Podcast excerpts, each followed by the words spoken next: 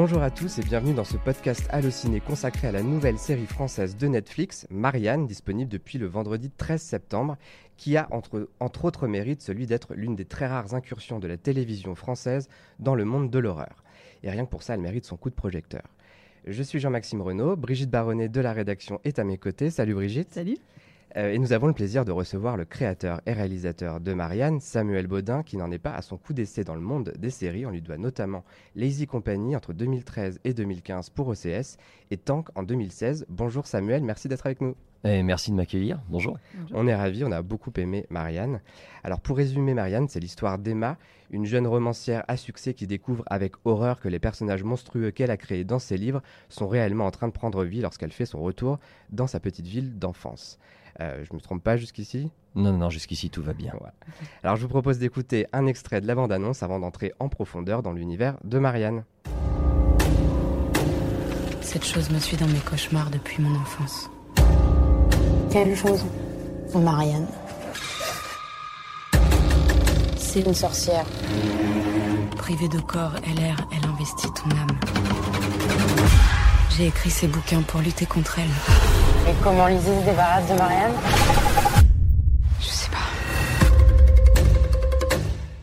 Alors tout d'abord, je tiens à vous dire qu'à la rédaction d'Allociné, on n'est pas forcément tous d'accord sur Marianne, mais en tout cas, on est tous d'accord sur le fait euh, qu'elle ne laisse personne indifférent et qu'elle apporte véritablement quelque chose qui manquait en France. Euh, donc une série de genre qui s'assume pleinement, totalement, puisqu'il y a eu des tentatives mais qui était toujours un peu timide, on en reparlera peut-être. Euh, est-ce que c'était votre première envie, ça, de proposer une série de genre là où il y en a très peu en France? Euh, bah, c'était pas pour, euh, pour arriver en pionnier ou quoi, surtout qu'il y en a eu, même si elles sont. Enfin, s'il y en a eu peu, mais il y en a eu, en plus assez conséquente. Euh, mais c'était pas l'objectif de se placer sur un terrain où il n'y avait pas trop de drapeaux ou quoi. Non, non, par contre. Euh, ça part de l'envie de, de, faire une, une, vraie histoire qui fait peur, une vraie série d'épouvantes, une envie personnelle. Euh, donc c'était plus ça la démarche. De, je me suis toujours dit, plus jeune, c'est quelque chose que j'ai envie de faire depuis très longtemps. Une histoire qui fait peur, j'aime le fantastique, j'avais envie de, de, rentrer là-dedans. Mais je me suis toujours dit qu'il fallait pas le, le faire trop jeune. J'ai dit, t'attends 50 ans avant d'y penser parce que sinon, ça va juste être un fantasme de, des choses que tu aimes ou projeter des choses que tu aimes et, et rendre ça plus violent, électrique, et puis c'est tout. Et donc, je me suis dit, t'attends de, de, passer, de passer 50 ans ou plus. Et finalement, quand Raphaël Rocher, le producteur, m'a demandé si j'avais euh, pas une, une histoire euh, fantastique qu'on pourrait euh, développer en série. Euh, j'ai fait, allez, Bouya, c'est le moment, j'y vais. Mais du coup, ça vient de très très loin. mais c'était pas dans. L'objectif n'était pas de venir et de faire quelque chose d'original ou qu'on voit peu. C'est vraiment l'histoire qui a décidé du, chemin que ça allait prendre. Quoi. Et l'idée même de Marianne, le point de départ, euh, ça a été euh, au bout de quelle réflexion en fait que vous êtes arrivé à cette euh, Alors ça part de, de, deux choses. on part de, de l'idée de l'histoire. Oui, de l'histoire. Ouais. Ça part, ça, part, ça part de deux choses. Ça part d'abord d'un cauchemar que je faisais quand j'étais jeune adolescent, mais apparemment que beaucoup de jeunes adolescents masculins font. D'ailleurs, It Follows, je crois que le créateur, ça a été un peu la, la, la, même chose. Je faisais le cauchemar, je courais beaucoup comme on court dans les cauchemars, plus ou moins bien d'ailleurs, plus ou moins droit. Euh, et, j'étais poursuivi par une sorcière qui rentrait dans la, dans la peau de gens que je connaissais et que j'aimais bien. Et qui me faisait courir encore plus. Et la seule chose qu'elle pouvait pas faire, c'est mentir quand je lui demandais si c'était elle. Je pouvais parler à mon frère d'un seul coup lui dire sorcière et il était obligé de me dire bah ouais et je repartais en courant de l'autre côté pour bondir et c'est euh, c'est un peu naïf mais j'ai fait ça pendant euh, ça a duré deux ans et c'était un cauchemar récurrent tout le temps dont je m'endormais en sachant que j'y retournais à chaque fois et ça s'est arrêté quand j'ai commencé à regarder des films d'horreur. Donc j'ai mm. commencé peut-être à cauchemarder d'autres choses, mais en tout cas ça a désamorcé ça. Donc il y avait cette idée-là, j'avais envie de raconter une histoire là-dessus. Et l'autre point de départ, c'est que j'avais envie de, de créer un personnage féminin qui n'avait pas de, de cellules à défendre, pas d'amoureux à défendre, pas de famille à défendre qui existait par elle-même. Et j'avais, envie de faire une série de femmes qui s'affrontent. J'avais envie de créer une gentille et une méchante qui se clashent, une fille qui avait pas de, qui trouvait pas sa place dans, dans la société alors qu'elle avait tout, ce qu'elle voulait, et une entité qui trouvait pas sa place dans le monde. Et ces deux femmes, j'avais envie de les mettre en contact. Donc c'est parti de ces deux, deux, deux idées-là. On reparlera des personnages féminins tout à l'heure, mais euh, une question qu'on se pose aussi, c'est est-ce que c'était tout de suite une série pour Netflix ou c'est un projet que vous avez développé et présenté ensuite à plusieurs plateformes ou chaînes? Euh, alors non, ça n'a pas été développé tout de suite pour Netflix. Euh, si je me souviens pas et si je dis pas de bêtises, Netflix a annoncé l'envie de, lire ce genre de projet. Et mon producteur, donc Raphaël Rocher, avec qui j'ai travaillé, euh, avec qui je travaille depuis le début, avec qui on a fait euh, Les y compagnie et Tank, m'a demandé justement si j'avais une, histoire comme ça. Donc euh, au tout début, j'ai écrit une page puis sept pages. D'ailleurs, c'était pas du tout un document officiel. Je lui ai donné, bah voilà, j'ai sept pages d'histoire. Je leur ai raconté. Je l'ai raconté à Raphaël d'abord, puis à Lionel Usante chez Fédération, donc qui se, qui se, qui se mettait en coproduction. Euh, et, donc, on a fait lire le projet à Netflix, mais qu'il l'a pas pris tout de suite. Donc, on l'a fait lire à d'autres euh, chaînes, enfin d'autres diffuseurs. On l'a développé pour d'autres diffuseurs au début. Puis après, ces diffuseurs se sont retirés et j'ai eu la chance d'être entouré de producteurs qui ont dit bon, on continue quand même à développer même sans diffuseur, ce qui est rare. Mais donc, ils nous ont soutenus dans le développement. Et ensuite, Netflix euh, a débuté son, trajet en, en, France, enfin débuté, je m'entends, voilà, ils ont avancé et ils sont revenus parce que l'histoire euh, leur plaisait et on, s'est remis à développer ça ensemble à ce moment-là. Donc non, au début c'est vraiment parti, euh, bah, comme on, lance une histoire, quoi. Ouais, j'ai envie de raconter ça. Après avec qui, on ne sait pas encore. C'est rare qu'on sache pour qui, pour quel diffuseur on va travailler ou on va inventer quelque chose au début. Et les séries d'horreur sont extrêmement rares en France. Si on englobe le genre de manière plus générale, on peut citer Les Revenants, évidemment, c'est une des grosses références. Il y a eu Nox sur Canal+, euh, qui n'était pas tout à fait de l'horreur, mais il y avait des, des emprunts euh, à cet univers-là. Il y a eu Au-delà des murs sur Arte, euh, Zone Blanche sur France 2 aussi, un peu western et en même temps fantastique. alors pourquoi, selon vous, et visiblement c'est votre cas, c'est si difficile d'imposer ce genre-là à la télé française? Alors je pense que les choses changent. Je pense qu'avec l'arrivée des nouveaux diffuseurs et tout, les, choses changent. J'ai l'impression que peut-être à. J'ai peut-être deux impressions. Peut-être qu'à une époque, les diffuseurs qui, euh, étaient en place euh, euh, s'intéressaient moins à ce que pouvait regarder une certaine tranche d'âge.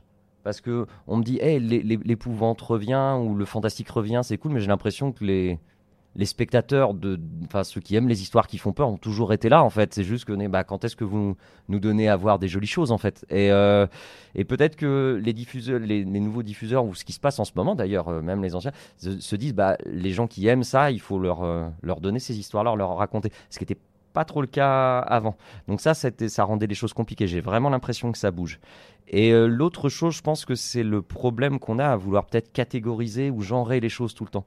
J'ai l'impression que si on arrivait en disant euh, j'ai une histoire, euh, je la raconte, et à un moment ça fait peur, et oui, il y a un monstre dedans. Bah oui, il y a un monstre dedans. Mais peut-être que si on genrait moins les choses, euh, on aurait moins de mal à, amener ces histoires jusqu'au bout. Ou, ça effraierait moins les, diffuseurs, où on a trop tendance à dire je veux faire une histoire de genre. Je crois que c'est un peu, un peu compliqué. Moi j'aime quand, je sais pas, quand on suit des personnages, je peux me lever en riant avec eux le matin me, coucher en pleurant ou avoir peur.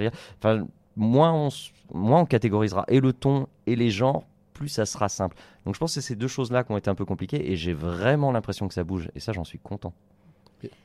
Est-ce que tu penses que c'est aussi compliqué euh, au cinéma que côté série? Est-ce que par exemple, de, si ce projet avait été un, film, ça, euh, aurait été euh, peut-être plus rapide ou voilà, parce que le genre, le genre dans le cinéma français euh, est aussi euh, assez rare. Euh, est-ce que voilà, est-ce que ça aurait été plus facile? J'en sais rien. en vrai, non, je je pense pas que ça aurait été plus facile non plus. C'est non, j'en sais rien. J'ai pas fait l'expérience, donc je préfère ne pas dire de bêtises. Mais, mais en effet, en série, avec ce qui se passe en ce moment, j'ai l'impression qu'on qu'on nous demande plus si on a ce genre d'histoire dans la tête. Euh, le cinéma, euh, de ce que moi j'ai envie de ma toute petite expérience euh, de projets qui, sont un peu en développement, c'est plus aux, créateurs, j'ai envie de dire, de, faire vraiment la démarche de dire moi j'ai une histoire, alors que là c'est vraiment, il y, y, a vraiment un, un appel un petit peu. Donc je pense pas que ça aurait été plus simple. Mais je, voilà, je peux pas, je peux pas. Si je vais dire des bêtises, je peux pas dire d'autres choses. Et, comment ça se passe Ça s'est passé avec Netflix, ce développement? Euh, Forcément, enfin, Netflix a déjà fait euh, deux, trois euh, créations françaises originales. Euh, il y a eu Planqueur, il y a eu Marseille, euh, fameuse Marseille, euh, et Family Business récemment. On était plus dans la comédie. Euh, Est-ce que ça a été simple avec eux? Parce qu'il y a toujours ce fantasme que Netflix serait un endroit de grande liberté. Euh, et on a l'impression qu'en France, c'est un tout petit peu plus compliqué. Quelle a été votre expérience à vous? Alors, notre expérience, elle a été, elle a été spéciale euh, pour une raison, c'est que comme ils nous ont rejoints en cours de développement, nous on avait déjà avec eux. Cook Tram bien, bien développé, et puis nos producteurs bien développé le scénario. Ils sont revenus nous voir, on était, euh, on était bien avancé dans le script, et ils nous ont dit, nous, ça nous intéresse énormément, mais par contre, il va falloir que la série, elle soit prête à ce moment-là. Et ce moment-là, il était trois mois en amont de ce que nous, on avait imaginé. Donc, on, comme si on partait avec trois mois de retard. Et ils savaient que c'était très compliqué. Et dit, mais ils nous ont dit, si, on part, nous, on ne bougera pas cette date-là. Et nous, on a dit, bah, si on accepte, de toute façon, on livrera au bon moment. Mais du coup, on est rentré dans une course. Et ils se sont engagés à, à nous laisser une très grande liberté. C'est-à-dire, euh, ils nous ont dit, on donnera no- notre avis là-dessus, notre avis à ce moment-là, et euh, tant d'avis, tant de retours. Euh, et c'est exactement ce qu'ils ont fait. C'est-à-dire, ils étaient exactement là où ils, ont dit qu'ils allaient être. Et, euh, et à chaque fois, c'était très pertinent parce qu'ils ont une grande expertise avec tout ce qu'ils font. euh, c'est assez, impressionnant. Donc, ils nous ont laissé une, vraie liberté. Moi, j'ai eu une vraie liberté. Et, ils nous ont encouragés à ça. Et, quand ils ont, allumé, enfin quand ils ont déclenché certaines alertes, ils avaient raison. Et, et donc ça a été un travail vachement main dans la main, quoi. Et dès que quelque chose leur plaisait pas, au lieu de nous dire, euh, au lieu de l'arrêter, c'était à chaque fois rentrer en discussion et c'était des discussions artistiques et créatives. Ça n'a jamais été des questions de production. Donc euh, notre expérience à nous, elle a été, euh, enfin c'était très agréable et plein de liberté. Par contre épuisant parce qu'il a fallu qu'on aille très très vite. Et en termes de budget, vous aviez travaillé avec OCS qui bosse vraiment sur des tout petits budgets. Est-ce que là, c'était plus conséquent? On vous a donné ce que vous vouliez Euh, bah, pas ce qu'on veut, on n'a jamais ce qu'on veut, mais c'est ça le jeu. Euh, oui, non, ça, c'est pas le même rythme que, sur OCS. euh, Les budgets n'ont rien à voir. Généralement, on voit, on voit la différence de budget au, au, au, euh, au temps, au temps d'image qu'on doit mettre dans la, enfin, au, au temps de, de métrage qu'on doit mettre dans la boîte en une journée. Et bah, chez OCS, la liberté est totale. Enfin, nous, de ce qu'on a connu avec les e-compagnies, la liberté était totale. Par contre, il fallait qu'on aille très très vite. C'était presque un rythme de sitcom en fait quelque part. Euh, là, c'est pas le cas. Après, euh, ça reste des budgets assez, euh, notamment pour faire de l'épouvante, euh, ça reste des budgets assez serrés. Donc, on est quand même sur des rythmes très très élevés. Donc, faut trouver des astuces dès l'écriture et donc c'est un, j'allais dire, c'est, ils appellent ça des nouveaux budgets, c'est-à-dire que c'est des budgets vachement plus petits que ce qu'on faisait avant.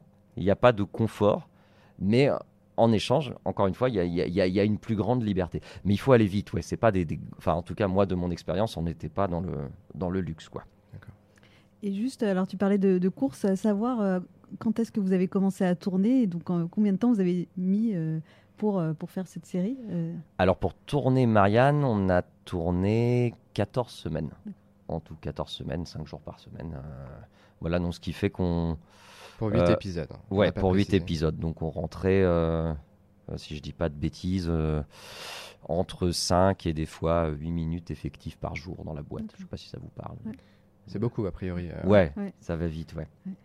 Alors toujours à propos de Netflix, euh, on l'a vu avec les précédentes séries comme Marseille, il y a une force de frappe euh, impressionnante. Enfin, quand la série arrive sur la plateforme, euh, tout le monde en parle. limite le, lundi qui suit à la machine à café, si on n'a pas vu la série, on est hors du coup. Est-ce que ça, c'est une pression? Est-ce que c'est une excitation? Au contraire, parce que voilà, quand on a une série sur Netflix, on a vraiment l'impression que tout le monde peut en entendre parler, tout le monde peut le voir, et, donc ça, ça doit être assez stimulant quand on crée un projet.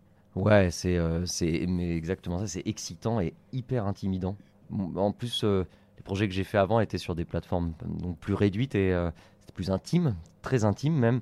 Et là, je crois que j'arrive même pas à, réaliser un peu ce qui se passe. C'est euh, très très impressionnant de se dire que potentiellement on a, on, a créé quelque chose et que euh, une bonne partie des spectateurs qu'on connaît l'ont déjà chez eux c'est assez étrange en fait, même euh, de notre génération, donc, qui qui ont loué des, des VHS dans les. Non, non, là c'est déjà à la maison dans le. Donc non, non, je trouve ça très euh, très impressionnant et euh, et je suis un peu un enfant de 12 ans. Je vais voir comment ça se passe, mais voilà. Et la série va être disponible dans le monde entier, c'est ça aussi la force Mm. de Netflix. Et justement, en voyant la série, on se disait que hum, c'était peut-être la première série Netflix française qui avait un vrai potentiel à, l'international, que ça pouvait parler à tout le monde, et que peut-être même, euh, finalement, le genre, ça marche mieux euh, aux États-Unis notamment. Il y a une tradition du film d'horreur là-bas très forte, que donc cette série, elle peut vraiment exister partout. Mais j'espère, j'espère, c'est ce que je souhaite. Oui, c'est ça qui est beau avec les histoires qui, fait- qui, qui font peur, c'est-à-dire que c'est un, sentiment euh, enfin, complètement humain, euh, international. Quoi. Les folklores changent, on a, on a les histoires qui font peur changent, mais la sensation de la peur et le- l'envie de spectateur de se faire peur, elle est, euh, elle est, euh, elle est commune à, tout le monde. Donc, et puis surtout ces histoires-là, c'est vrai que que- qu'elles elles s'exportent bien. Donc, bah, j'attends de voir. Je sais pas. Après, il y a tellement de choses qui se fait dans le monde et tout ça. Que... En termes en termes d'écriture, vous aviez ça en tête ou pas du tout? Vous avez vraiment fait la série sans penser à ça? Non, j'essaye de pas penser à ça quand, quand je travaille. C'est vraiment l'histoire qui, qui, qui m'emmène. Donc, euh, justement, j'essaye vraiment de me débarrasser de, de, de, de ces choses-là. Et euh, sur Netflix, il y a une série d'horreur qui a très très bien marché, c'est The Haunting of Hill House. Je sais pas si vous l'avez vu. Oui, ok, Oui. oui. Mm. C'est- Est-ce que c'est tombé plus ou moins au moment où vous tourniez? Enfin, j'ai l'impression que c'était un peu concomi- concomitant. On était en fin d'écriture, je crois. D'accord. On était en fin d'écriture, donc on s'est un peu précipité dessus avec Cook parce qu'on Ouais. voulait voir un petit peu. euh, on se posait la question vraiment euh, narrative de parce que l'horreur ou les histoires de- d'épouvante, elles ont elles ont un geste, mais un, un geste assez euh, succinct dans le temps. C'est pour ça qu'au cinéma ou dans la littérature, c'est incroyable. Moi, je crois que c'est le vecteur le plus, impressionnant de, ces histoires-là. Mais, au cinéma, il y a un geste et, ça se suffit. On s'est beaucoup posé la question narrativement comment faire tenir ça dans une série? Comment ne pas se lasser de ces choses-là et comment que ça ne devienne pas anecdotique et tout? Donc quand euh, Hunting of Hill House est, est sorti, euh, moi je me rappelle, je sais que The Hunting c'est un de mes films préférés de Robert Wise et tout. J'avais vraiment envie de voir ce qu'ils avaient fait et euh, et au-delà de la forme qui est incroyable parce que c'est un réalisateur incroyable, euh, j'avais été très impressionné de voir comment le, drame familial en fait nourrissait l'épouvante et l'inverse. Et ça j'avais trouvé ça plutôt euh, plutôt admirable. Alors, comme le titre de la série l'indique, c'est une série centrée sur euh, un personnage féminin fort et même plusieurs personnages. Et une des particularités, c'est que ce sont des personnages féminins, ce qui est peut-être plus rare dans le, dans le genre de l'horreur. Euh, D'où est venue cette envie? Est-ce que dès le départ, c'était une héroïne ou peut-être même ça a été écrit euh, voilà, pour un garçon à l'origine? Ah non, dès le départ, Ouais. c'était une héroïne. Dès le départ, c'était une héroïne et dès le départ, c'était une méchante. C'était vraiment une des, euh, une des envies que j'avais à la base, de, de, de- de confronter, de, con- de, de- de- de confronter deux femmes, en fait. Une fantastique pour le coup et, et une, euh, en- enfin, j'allais dire ancrée dans le réel, mais, mais qui patine complètement. Euh, non, non, c'est même presque venu avant. euh, c'est même, enfin, Emma est presque venue avant la sorcière, en fait. J'avais vraiment envie de, de créer. mais je trouve que surtout dans les séries en ce moment, le- les choses bougent, les histoires bougent et on a plus de personnages féminins attachants dans le sens, j'allais dire blindés de défauts, des vrais anti-héroïnes. Et, euh, et moi, c'était vraiment ça mon envie, de, de créer une, une femme qui se bat mais qui sait pas pourquoi. Pas pour, euh, ouais, pas pour sa famille, pas pour son amoureux, pas pour sa carrière, qui, qui, affronte quelque chose de fantastique, donc qui, qui, qui existe par elle-même en fait, qu'il n'y ait pas de, de, de, de fausse, euh, de motivation à son combat, que ça soit euh, euh, voilà, une femme perdue qui se batte contre du vent. Ça, ça m'intéressait de voir comment elle allait s'en sortir. Donc euh, non, dès le début, euh, dès le début, Marianne et Emma étaient là, ouais. Elle a un look aussi, euh, Emma. Est-ce que c'était dès l'écriture, vous aviez une vision de ce que vous vouliez, euh, une coupe à la garçonne euh, Moi, ça m'a fait un peu, un peu penser à l'héroïne de Millennium, par exemple. Oui. Alors, euh, un petit peu, hein, c'est pas, c'est Ah bah différent. si, mais- si, complètement. Il y a, y a- y a des silhouettes comme ça. euh. Oui, oui, elle avait la, la vraie référence, et c'est la première que j'ai envoyée à Victoire, quand même, c'est Tank Girl. Donc au début, je voulais même être encore plus radical que ça. Et finalement, euh, on a trouvé notre équilibre euh, avec Victoire, et on a redessiné le, le personnage ensemble. Et euh, elle est devenue bah, ce qu'on voit. Euh, mais oui, oui, au- au- je, voulais, je voulais tout de suite qu'elle soit... euh, Moi, j'aime beaucoup les personnages. euh, J'essaye de trouver un, un- un- niveau de fiction assez élevé, en fait, dans ce que je raconte. J'essaye de m'éloigner de ce qui est sociétal et tout, parce que c'est comme ça que je raconte euh, mes histoires, et puis surtout celle-là. Donc, j'aime bien les personnages euh, très dessinés, en fait, comme on pourrait les voir dans une bande dessinée, quitte à qu'ils soient toujours habillés de la même manière, par exemple. Et c'est quelque chose qui me plaît. Donc, c'est assez vite, je les dessine, en fait. Euh, mais vraiment, euh, avec mes petits, euh, mes petits moyens à moi. Et, et je sais que oui, Victoire, elle a très vite reçu des, des, des, des- des gribouillages de, de, de Emma avec la moitié du crâne rasé et, et la mèche qui tombait sur l'autre œil. Voilà. Ouais, vous l'avez totalement euh, relooké pour le, pour le rôle. Enfin, moi, je, je trouve qu'elle me fait un peu penser à Kristen Stewart. C'est comme si vous aviez trouvé la, la Kristen Stewart française. C'est un compliment, Victoire. hein. Un grand compliment. Et euh, justement, quand vous avez euh, créé le casting, parce que bah, donc on, on les avait déjà vus dans donc euh, euh, Victoire Dubois, on l'avait déjà vu no- notamment dans Call Me by Your Name, mais c'était un, un tout petit rôle. Euh, comment vous avez pensé à, à elle? Il y a eu un, un boulot de, de casting. Et on a fait, on a fait un grand casting avec Michael Lagarce d'ailleurs. On a vu beaucoup de, beaucoup de, beaucoup de gens. On a vu beaucoup de gens. Et après, dès que, dès qu'on a vu l'audition de, de, Victoire, il s'est passé quelque chose euh, assez vite. Euh, je sais que moi, je demande à Michael, enfin, donc c'est mon directeur de casting, il me connaît bien, donc il va aussi chercher des, des comédiens et des comédiennes qui ont fait beaucoup de théâtre, parce que euh, comme on est dans un on est dans un endroit de fiction assez élevé, les, dialogues sont très écrits, il n'y a pas d'improvisation et je travaille sur des rythmes un peu, un peu rapides et tout ça. Donc il va lui chercher des gens qui sait que ça, pourrait convenir à ce genre de fiction. Et, euh, et quand on a vu Victoire, tout de suite, elle avait un sens de l'humour en fait et un, et un ancrage et un endroit de travail, moi qui m'a plu tout de suite, qui déplaçait les choses. Euh, donc on a vu beaucoup de gens, beaucoup de gens, beaucoup de gens. On a vu Victoire. Après on s'est dit, ah ça y est, là c'est peut-être Emma. Et après on a travaillé ensemble. On a beaucoup lu. On a lu aussi après, il y a Lucie qui est venue euh, euh, s'ajouter au casting. Donc je les ai fait beaucoup travailler ensemble, lire ensemble. Je crois qu'on a fait euh, euh, trois sessions d'essai, des grandes sessions d'essai de, de une heure à, répéter, à jouer. Donc, euh, donc on a, on a beaucoup lu, beaucoup bossé. Donc on a vu beaucoup de gens, mais Victoire, elle s'est assez imposée. C'est un samouraï. Elle a, elle a un point d'ancrage qui est, qui, est, qui est dingue. Elle a un rythme à elle qui est dingue. Elle a, elle s'est vraiment emparée de la chose. Après, on a construit ça tous les deux. Puis, puis maintenant, c'est c'est à elle, quoi. Elle en fait ce qu'elle veut. Et pour le personnage de la sorcière, on va dire que ça comme ça, euh, vous avez choisi Mireille Hertmeyer, donc qui a fait beaucoup de théâtre justement, et elle est vraiment incroyable. Euh, Enfin, elle est vraiment hyper flippante. je ne l'ai pas beaucoup vue auparavant, mais je trouve que c'est une des plus grosses réussites de la série. Ça, ça marche euh, super bien et j'imagine qu'au niveau des dialogues notamment, elle dit des choses euh, un peu à la exorciste en fait, des choses vraiment dégueulasses.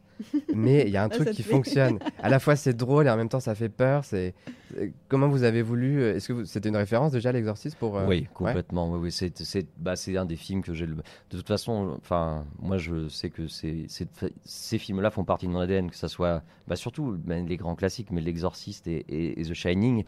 Au-delà de les voir euh, une fois tous les trimestres, là, je me suis mis à les voir une fois toutes les semaines et une fois par jour des fois. Euh, on a, on a, on a regardé pas mal de bouts de L'Exorciste avec euh, avec Mireille, mais ce qui était euh, c'était périlleux. Bah, du coup, en casting, on s'est dit si on trouve pas Madame Daugeron, si on trouve pas quelqu'un qui nous emmène au bon endroit, rien ne va marcher. C'était Mireille, elle, elle nous a sauvés quelque part. Il fallait trouver quelqu'un en fait de donc de cette génération-là, qui est un peu plus loin de ces films-là et de cette culture-là, et qui arrive en fait à prendre la chose de manière très ludique, qui arrive vraiment à s'amuser de ça. Et c'est ça la grande force de Mireille, c'est qu'elle a, elle, euh, elle ne se regarde pas du tout faire, elle embrasse le truc et elle s'amuse, elle s'est amusée vraiment.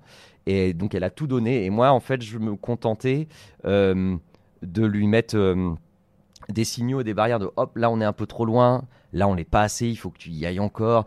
C'est maintenant qu'on sourit. C'est très rythmique. On a beaucoup travaillé les textes au rythme parce que dès qu'ils ils deviennent un peu grossiers ou offensifs, il faut qu'ils soient rythmiquement très justes, sinon, sinon ça devient vulgaire et là on a perdu et on perd aussi de la peur. Donc euh, il y a un espèce d'endroit de- d'amusement et de peur en fait à trouver. Et j'ai eu de la chance de travailler avec Mireille qui est, enfin c'est, enfin, euh, et ben je trouve pas mon mot, mais j'allais dire c'est, euh, elle, est virtuose là-dedans. Voilà c'est ça, c'est qu'elle arrive à, se projeter là-dedans et à s'arrêter là, à repartir ici rythmiquement. Elle est géniale. Donc on a on a vraiment travaillé dans dans dans le ludisme quoi, vraiment à s'amuser. C'est un un grand slalom géant quoi. Alors, tu as commencé à évoquer les références. Euh, Il y a évidemment, je pense, du Stephen King. Tu as parlé de, Shining. Alors voilà, on voulait savoir plus généralement quelles, étaient tes autres références. Et, et je pense avoir euh, cerné quelque chose dans les épisodes, mais je me trompe peut-être. J'ai l'impression que dans chaque épisode, tu as voulu travailler un peu plus un, genre, comme s'il y avait un, sous-genre dans chaque épisode. Par exemple, le deuxième avec euh, euh, ce groupe, euh, ce groupe d'amis. Il voilà une ambiance peut-être un peu plus western dans le troisième. Il y a des choses comme ça. Alors, est-ce que c'était l'intention et plus généralement les, autres références?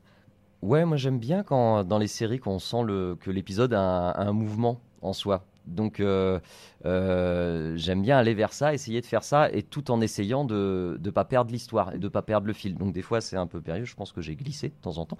Mais, euh, mais oui, c'est vrai que quand un épisode a un geste, moi je sais qu'en tant que spectateur, ça me plaît. J'ai j'ai la sensation d'avancer et de et de pas revoir la même chose et que et que ça, ça euh, que les choses ne soient pas que péripéties en fait ou développement d'intrigue.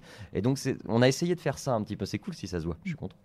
Euh, et puis après pour les pour les références, bah on encore une fois hein, les grands classiques, mais que ça soit euh, le fantastique Lancinant de Carpenter et, euh, et de ses classiques Halloween, Prince des Ténèbres, euh, Shining, Shining, vraiment, je crois que c'est un de mes films préférés. Et, euh, et ce qui me passionne dedans, et là, ce qu'on a essayé d'observer et de, et de lui prendre, c'est l'humour qu'il y a dans Shining.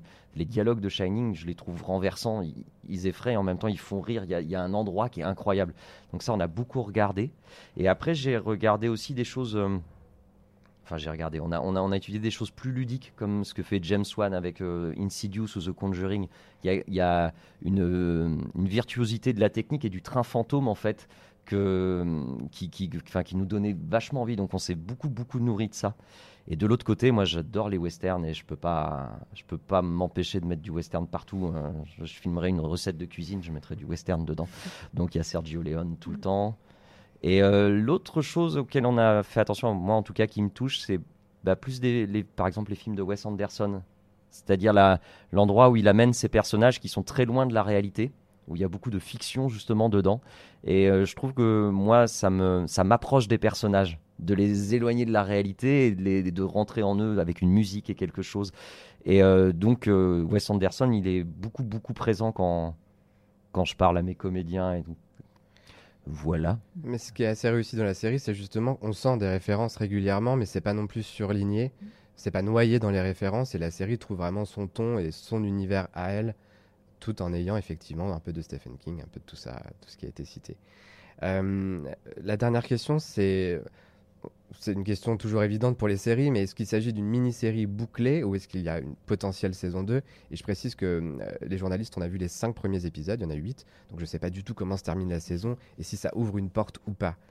Alors, euh, alors je vais pas vous dire comment se termine la saison, Non, hein. forcément. Euh, c'est pas une mini-série. Il pourrait, il pourrait y avoir une suite. Ouais. Vous y commencez à y avoir réfléchir ou vous attendez d'abord de voir les retours euh En vrai, je sais pas s'il faut le dire, mais on commence à y réfléchir. Ouais. On commence à y réfléchir et les retours et le et euh, bah voilà l'engouement qu'il y aura pour la série va décider s'il y aura ou pas une saison 2, mais on commence déjà à y penser. Ouais. D'accord. Et justement, par rapport au retour, tout à l'heure, on parlait de la force de frappe de Netflix. Est-ce que vendredi, euh, tu seras à observer les réseaux sociaux, à guetter euh, les réactions ou bien euh, voilà, ça Je vais essayer de me cacher, je Ouais. crois. Avec le producteur, on va se cacher pendant un temps. Euh, je sais que de ce que j'apprends, parce que j'apprends et tout, euh, euh, on, va, on va avoir euh, vraiment des, des retours une semaine après. Voilà comment ça se passe. D'accord. Donc, euh, Et des On- chiffres d'audience ou pas du tout Ça, ça reste euh, secret apparemment, ils vont nous donner des chiffres. Ouais. D'accord. Donc, c'est plus euh, pas si secret. Mm. Non, non, ça, ça travaille vraiment. Porte ouverte, donc pendant 7 jours, on va, on va manger nos suites et, et nos canapés et on va attendre de voir. Bah, on souhaite beaucoup de succès à la série. On espère qu'il y aura une saison 2, parce que, encore une fois, on a beaucoup aimé la première, ce qu'on a vu. Euh, merci beaucoup d'avoir répondu à nos questions. Merci d'être venu. Merci à vous. Merci à vous. Euh, je rappelle que vous êtes le créateur et réalisateur de Marianne. La série est disponible sur Netflix. Il y a 8 épisodes en première saison. Euh, quant à nous, on se retrouve la semaine prochaine pour une nouvelle émission. D'ici là, n'hésitez pas à en parler autour de vous, à parler de Marianne aussi, euh, à noter l'émission si vous l'avez aimée. Et à très vite. Merci. Au revoir.